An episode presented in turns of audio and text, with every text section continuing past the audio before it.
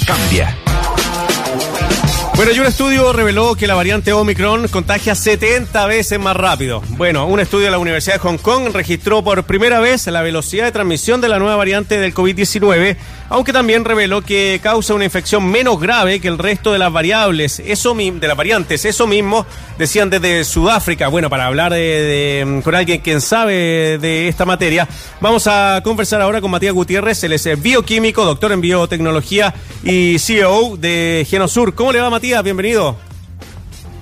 Hola, ¿cómo estás? Muchas gracias por la invitación. No, encantado, Matías. Muchas gracias por, eh, por dedicar eh, tiempo acá a la radio y a la televisión de la Universidad de Santiago para conversar de esta situación que es súper eh, interesante, sobre todo el aumento de, mm, de, lo contagiante que es esta nueva variante, pero también que es menos eh, perjudicial, entre comillas, para la salud. Sabemos que igual va a morir personas por esta, por esta cepa. Cuéntanos, ¿ese tan real? ¿Ustedes han podido detectar que esta se contagia mucho más rápido, esta Omicron, a diferencia de la Delta, que la Delta también era mucho más rápido eh, en comparación con la anterior? Mira, particularmente la variante Omicron eh, parte desde un proceso de evolución natural del virus que ha producido una cantidad de modificaciones en esta proteína, que es la que está fuera del virus, que se llama la proteína de corona o spike en inglés, y es la que se relaciona con la célula humana en un receptor que tiene la célula humana que se llama ACE. Entonces está Spike y agarra a la célula humana a través de ACE. Y lo que ha pasado es que la evolución que sucedió recientemente hizo que esta unión entre el virus y la proteína humana sea mucho más afín, más fuerte. Y eso es lo que está produciendo hoy día de que la capacidad de contagio y la velocidad a la cual se está transmitiendo por el mismo efecto sea mucho más alta. Entonces nos vemos hoy día con una super variante de preocupación, la cual tiene esta capacidad de desplazar a las variantes anteriores. Por ejemplo, cuando llegó Delta, desplazó a todas las variantes anteriores que estaban presentes a nivel comunitario y hoy día Omicron viene a sacar a Delta, pero además de una forma mucho más agresiva en su capacidad de transmitirse y causar contagios. Oye, eh, cuando bueno, ustedes se dedican a la detección eh, de, de, COVID-19 y son el primer laboratorio que entrega en menos de cuatro horas la, el test. Bueno, yo me lo hice con ustedes porque tuve que viajar y claramente eh, quedé conforme, estimado Matías. Pero para comentarle, eh, ¿tienen que ir cambiando ustedes también la forma de detectar el virus? En este caso en particular no, porque la forma en la que nosotros detectamos el virus específicamente no utiliza esta región o este gen eh, o genes que conforman spike.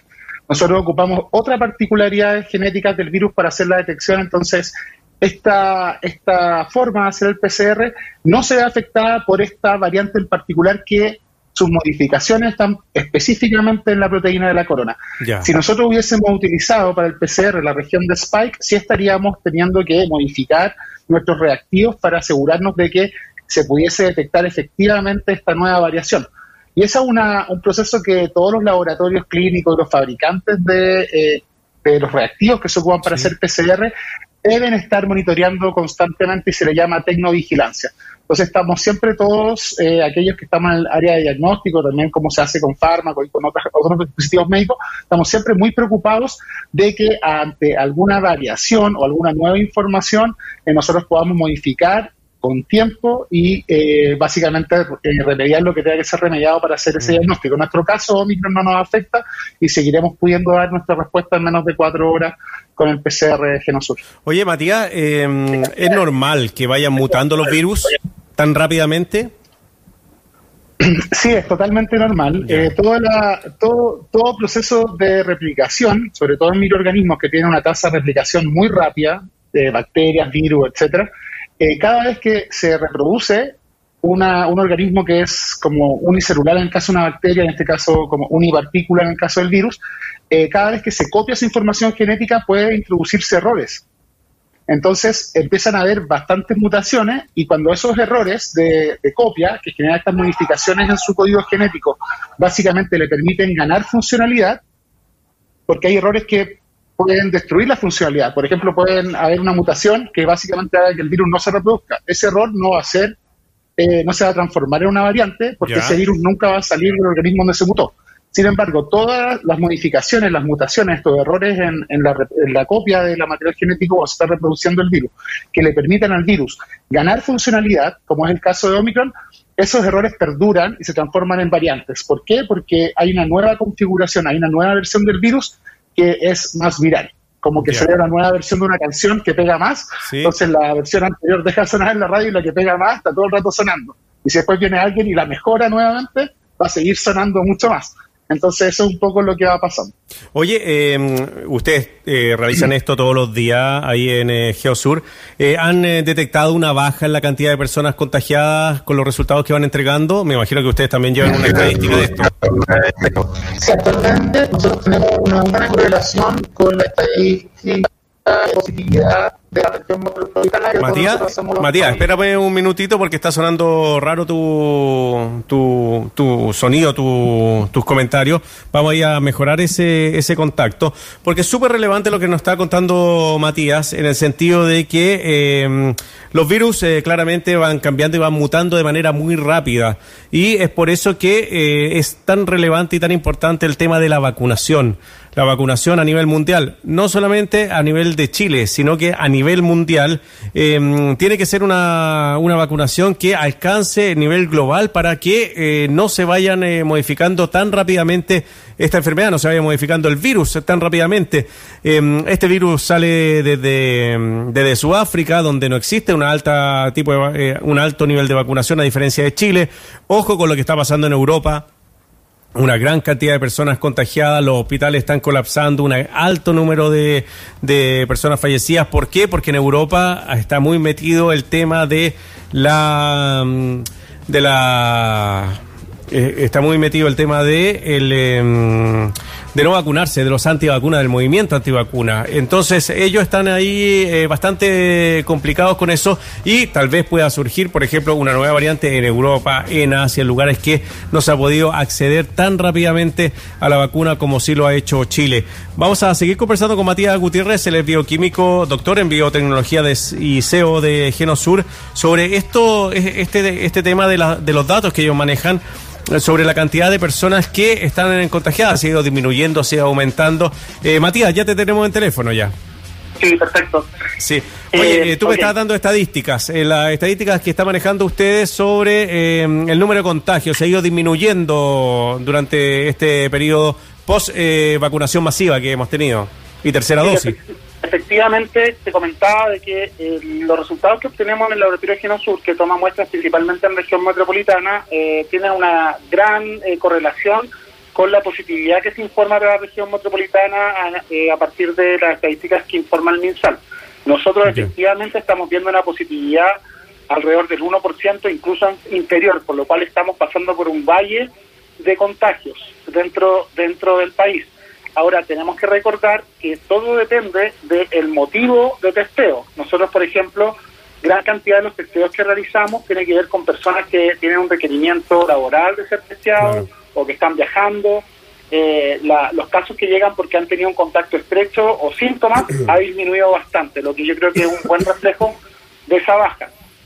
Así que por ahora estamos bastante bien, sin embargo, estamos todos preocupados porque eh, estamos viendo que se viene una ola importante con Omicron a partir de los datos que vienen desde Sudáfrica, que hacia fines de diciembre empecemos a ver eh, el crecimiento de una nueva ola que probablemente donde, durante enero mm. llegue a su pic.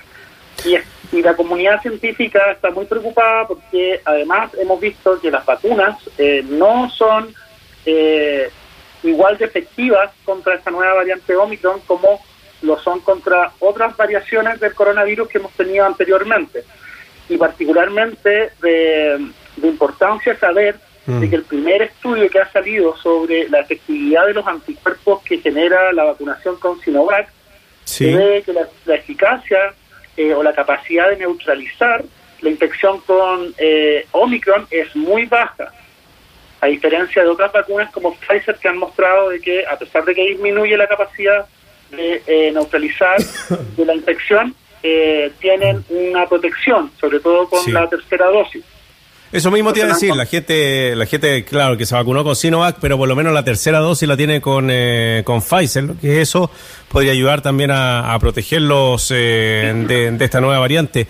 Estaba leyendo que el eh, director del ISP, Heriberto García, para variar, Chile está en el centro del mundo, pues no solo por las elecciones del domingo, sino por el alto nivel de vacunación. Y en Chile sí que se va a ver si son resistentes o no resistentes a esta vacuna. Eh, eh, esta cepa Omicron.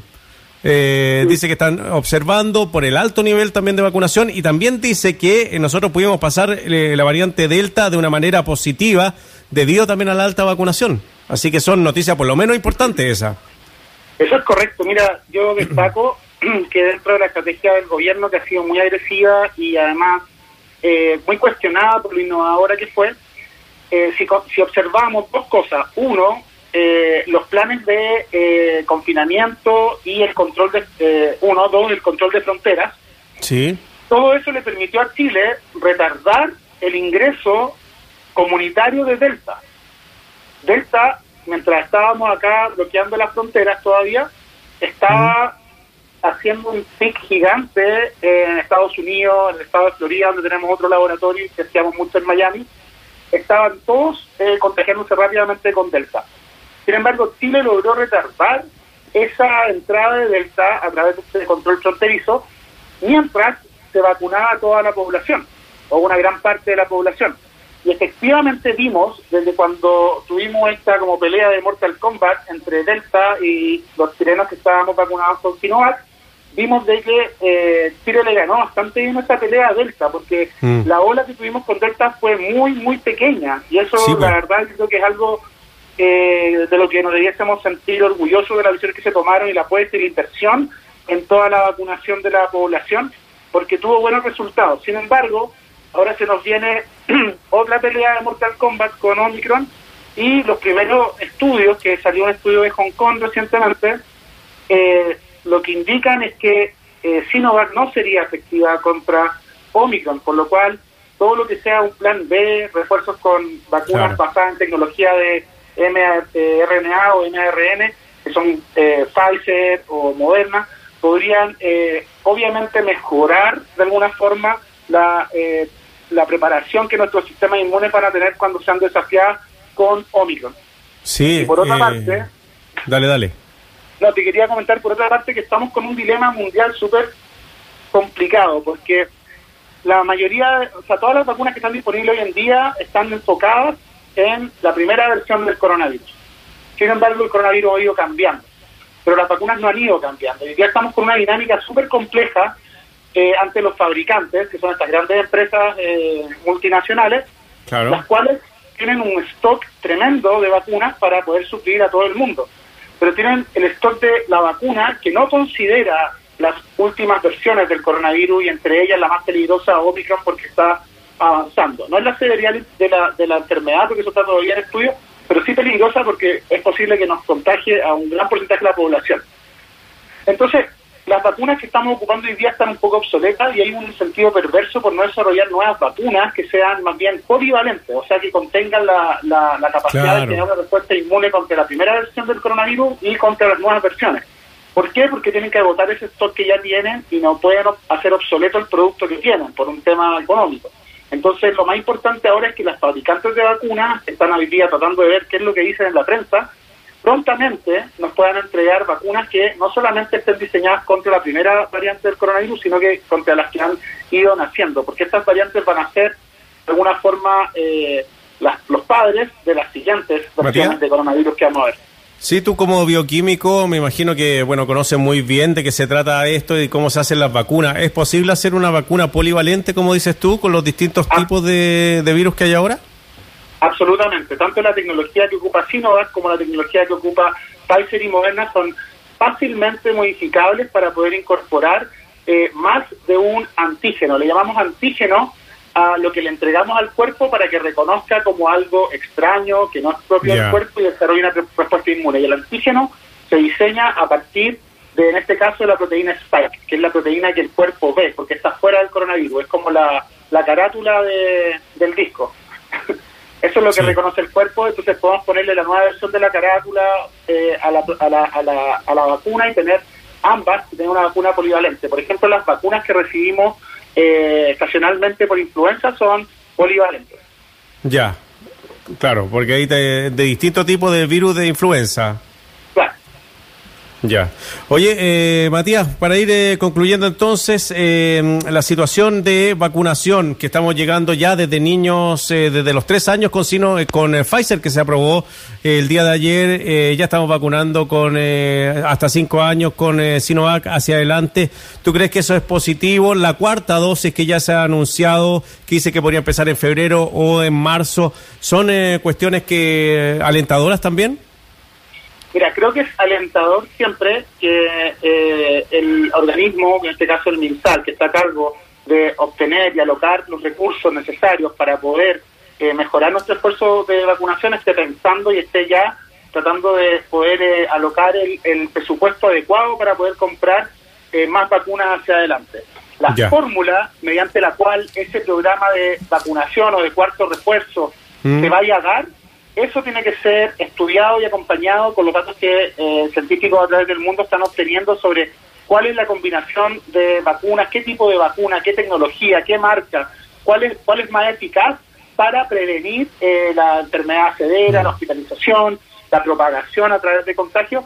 Eso, eso es lo que tenemos que esperar y lo importante es que las autoridades en este momento estén muy atentos a todo lo que está eh, saliendo a través de los estudios científicos para tomar la mejor decisión porque si es que eh, dicen desde ya y se comprometen a comprar eh, cuartas dosis de Sinovac, por ejemplo, y no tengo idea de lo que están haciendo, lo digo como un ejemplo, y después la, ciencia nos demuestra que no es efectivo, entonces esa no sería una buena decisión. Tienen que tratar de acercarse lo más posible a lo que los datos, la ciencia nos está dando, y existen grupos tanto en Chile como en el mundo que están activamente viendo cuál es la capacidad de la, la sangre, el plasma de personas que ya fueron vacunadas de neutralizar infección económica. Entonces estamos tratando rápidamente de obtener estos datos para ese tipo de tomas de decisión, de decisión que afectan a toda la población.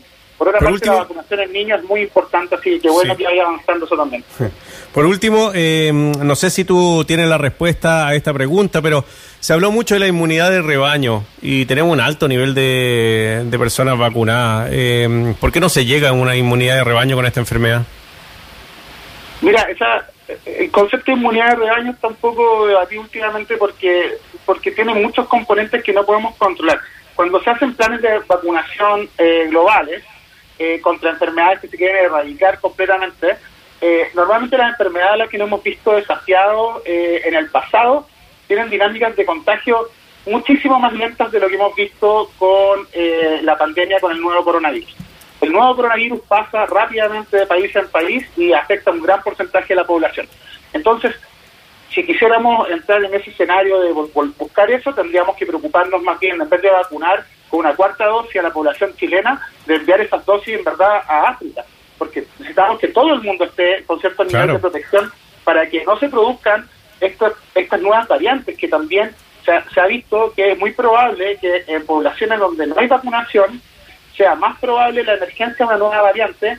Incluso ayer estaba leyendo un artículo donde decían de que Omicron podría tener incluso una, un origen en, en, un animal, donde el animal se haya infectado, haya mutado en el animal y luego haya saltado de nuevo al ser humano. Al humano. Entonces estamos todavía tratando de entender cómo evoluciona este, este virus en particular y estamos extremadamente desafiados, tanto a nivel de fabricación de vacunas, de diseño de vacunas, de encontrar, secuenciar y poder determinar si es que hay nuevas variantes que están emergiendo y la dinámica que tiene eso a nivel global. Y esta pandemia ha puesto a, todo el mundo, pensando que estamos a, no sé, 100 años de la última pandemia o lo que sea, nos ha puesto a todos en jaque mate porque no es difícil entender que con todos los avances tecnológicos que tenemos sea todavía tan difícil de contener. Así que yo creo que entre todos tenemos que poner de nuestra parte si, si tú eres alguien que no está en el mundo de la ciencia, vacúnate, protégete, sigue las instrucciones para tratar de no contagiarte o no, o no contagiar a otros. Si te estás en el mundo de la investigación, estamos todos dedicados a ver cómo podemos eh, mejorar tanto la rapidez del diagnóstico como la eficacia de las vacunas y tomar las mejores decisiones posibles. Y estamos entre todos como humanidad básicamente peleando contra esta pandemia, pero se nota que vienen saliendo nuevos enemigos, nuevas versiones de los villanos y tenemos que seguir ahí tratando de, de, de contenerlos. Muy bien, pues eh, Matías Gutiérrez, bioquímico, doctor en biotecnología y CEO de Genosur, que Genosur es el primer laboratorio en Chile en entregar los recientes chilena. Así que nuevamente felicitaciones Matías, un abrazo. Muchas gracias por el espacio, que estén muy bien. Hasta luego.